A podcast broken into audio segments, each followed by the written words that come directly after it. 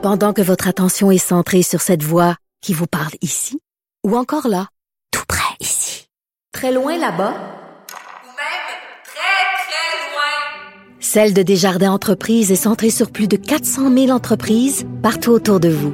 Depuis plus de 120 ans, nos équipes dédiées accompagnent les entrepreneurs d'ici à chaque étape pour qu'ils puissent rester centrés sur ce qui compte, la croissance de leur entreprise. IGA est fier de présenter l'émission À vos affaires. Pour économiser sur votre panier d'épicerie, surveillez les offres et promotions de la circulaire disponible à IGA.net chaque semaine. IGA, vive la bouffe et les bonnes affaires. Vous vous demandez si les plantes ressentent de la douleur? Ou encore, comment est-ce que les daltoniens voient le monde? Le balado en 5 minutes est pour vous. Explorez la science, l'actualité et l'histoire en un temps record. La Feu, en collaboration avec le gouvernement du Québec, est fière de propulser la série Balado en cinq minutes. Ne laissez pas les questions sans réponse plus longtemps. En cinq minutes, disponible sur l'application et le site cubradio.ca. Probablement capable de vous battre à n'importe quel jeu de société, Mario Dumont. Tout en débattant des enjeux de société. La question de l'immigration euh, s'est retrouvée au cœur euh, des euh, discussions toute la semaine.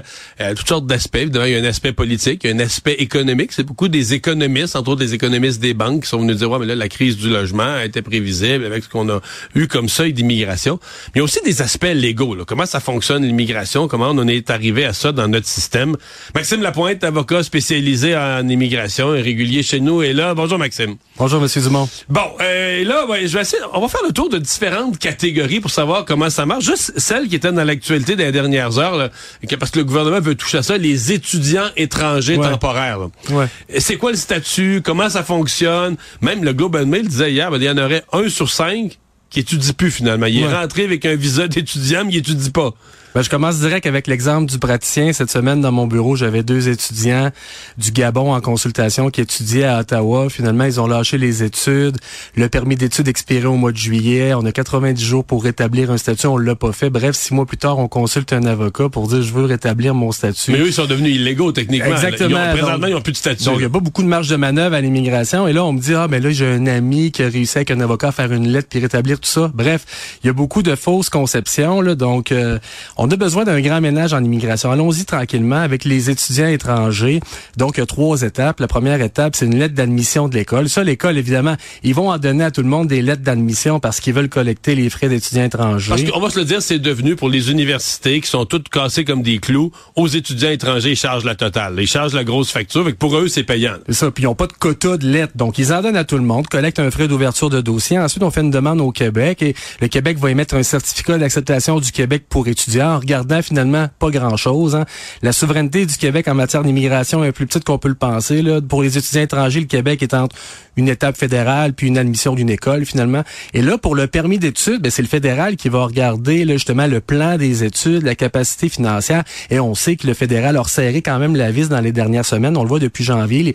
la capacité financière est augmentée pour un étudiant étranger. Parce Comme que la capacité financière, c'est qu'on veut être certain que l'étudiant, s'il vient étudier trois ans, par exemple, il est capable de payer ses affaires, son loyer, de, vivre ici. On va lui demander de payer les frais pour la première année, de, de documenter les frais de, scolarité plus 20 000 dollars. Donc, ça n'avait pas été indexé depuis plusieurs années. Donc, euh, il y a un certain resserrement. Mais ce que Justin Trudeau dit, dans le fond, aux, universités aux écoles, il dit, c'est à vous de vous assurer d'être capable de loger vos étudiants. Parce que là, on demande au gouvernement, finalement, de venir contrôler le trop grand nombre de lettres d'admission, peut-être qui a été donné. Donc, le fédéral, lui, puis quand les taux de refus d'étudiants étrangers francophones africains, on s'en rappellera, sont trop élevés, mais là, les gens se plaignent. Donc, et pendant ce temps-là, évidemment, on continue à recruter des étudiants étrangers à l'international pendant que l'autre bord, on sait que la capacité d'accueil du Québec est atteinte. Mais le nombre d'étudiants étrangers, il a explosé, mettons, sur les dix dernières années, ça a augmenté considérablement. Absolument. Puis là où ça vient compliqué, justement, c'est que les étudiants étrangers décident des fois de faire un peu ce qu'ils veulent. Donc, ah, ben, finalement, je suis venu, j'aimerais mieux travailler. On a vu à Trois-Rivières 150 étudiants étrangers d'Afrique qui arrivent et qui demandent l'asile au Canada. Et moi, ce que je dis, c'est quand on rentre dans une case, que ce soit visiteur, étudiant, travailleur, on doit rester dans la case. Mais les gens font souvent ce qu'ils veulent. Et là, il y aura un contrôle, évidemment, a posteriori, à savoir, c'est quoi le taux de rétention d'étudiants étrangers? Il y en a combien sur 100 qui terminent vraiment leur cours pour lequel ils ont été admis? Parce que si tu viens comme étudiant étranger, ça, ils nous l'ont expliqué, tu complètes tes études, mettons au Québec. Là, tu apprends le français, puis là, tu deviens un diplômé, par exemple, de l'Université du Québec à Trois-Rivières, qui a appris le français, qui a un diplôme d'institution québécoise. Ouais. Là, tu peux être admissible à rester. Il y a une passerelle pour rester sur le marché du travail puis t'établir au Québec. Il y a deux choses. Il y a un, on a accès à un permis de travail post-diplôme qui va nous permettre d'avoir un droit de travail parce que c'est le fédéral qui gère le statut au Canada, faut pas l'oublier. Donc, on a un permis de travail qui nous permet de travailler. Combien là, de temps, ça? La durée des études, c'est donc minimum 8 mois, maximum de 3 ans. là. Donc, Ok. euh, permis de travail. Et depuis le mois de novembre, là, le Québec euh, euh, a élargi les règles. En fait, a enlevé l'exigence de travail pour les étudiants étrangers. On leur dit quand vous avez terminé votre cours en français, vous êtes éligible à la résidence permanente dans le programme de l'expérience Expérience québécoise. Québec, programme qui, par ailleurs, a été charcuté en 2020. Là. Donc, en 2020, on a fermé la porte aux étudiants étrangers. Là, on l'a remis. Comme si de rien n'était, pendant que François Legault, lui, on s'en rappellera, disait, moi, si les immigrants gagnent moins de 56 000, j'en veux pas. Et moi, ce que je disais à la ministre, faut faire attention, des étudiants qui sont sans emploi, ben, ils viennent pas apporter de capacité économique, même s'ils ont un diplôme. Moi, je leur demanderais 12 mois de travail et le diplôme. Et pour les travailleurs étrangers, je baisserais l'exigence de 24 mois de travail, je la mettrais à 12. Moi, je vous l'ai déjà dit en ondes, quelqu'un qui travaille depuis 12 mois puis qui parle français, moi, je les prends tous, parce que sinon, ça finit comme les immigrants parfaits. On les a vus l'année dernière, des Français qui ont un permis de travail de deux ans, permis de travail fini, les gens renouvellent pas, puis là, le statut dérape, puis on appelle les médias pour se plaindre. Donc, moi, des gens qui parlent français puis qui travaillent, j'ai pas de problème. Des étudiants étrangers qui travaillent pas, j'ai un, un petit bémol, Ouais. mais c'est l'orientation que le gouvernement a choisi de prendre. Là, après ça, t'as les milliers et les milliers de travailleurs étrangers. Parce que comme on manque de main-d'œuvre, les entreprises déposent des demandes. Comment ça marche sur les travailleurs étrangers temporaires? Comment on en est arrivé à perdre le compte? Ben, on nous dit que dans certains cas, on sait même plus exactement combien il y en a au Québec, au Canada. On sait que c'est des centaines de milliers, mais on n'est plus sûr du chiffre exact. Ben, recenser les travailleurs étrangers d'une part, puis d'autre part, ceux qui veulent demander la résidence permanente, ce serait déjà bon. Vous savez, j'ai écrit un livre sur l'immigration qui s'appelle Pour une immigration plus transparente, 53 courts chapitres, 12 recommandations au gouvernement. Il y en a une, c'est recenser les dons. Demandez-leur aux travailleurs étrangers, voulez-vous rester? Parce que des fois, le- la ministre va dire, ah, les travailleurs étrangers sont là temporairement, ils veulent repartir. repartir. Ou les étudiants étrangers, finalement, ils veulent repartir.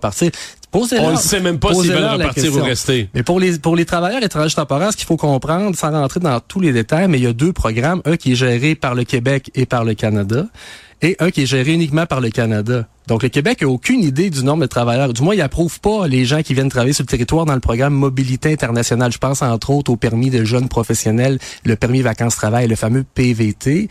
C'est un permis de deux ans qui est donné directement par le fédéral. Donc le Québec utilise mal sa compétence parce qu'il vient pas contrôler l'entrée au Canada de tous les travailleurs étrangers. Ça, c'est une chose. D'autre chose, on a des missions de recrutement à l'international. Le bureau, le Québec a des bureaux dans plusieurs pays dans le monde. On fait des missions de recrutement. On amène les entreprises. Par exemple, pour recruter des infirmières, on l'a fait massivement, des, offensives pour trouver des infirmières les amener chez nous. Absolument. On prend des médecins puis on les engage au Québec comme préposés aux bénéficiaires. Ça, c'est pas chic.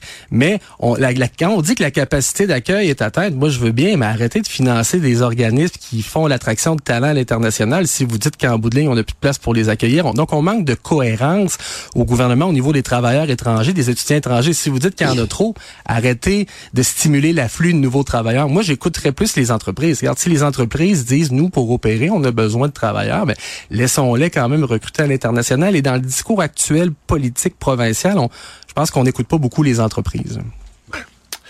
Très instructif. Euh, Maxime Lapointe, merci d'avoir été là. Merci beaucoup. Au revoir.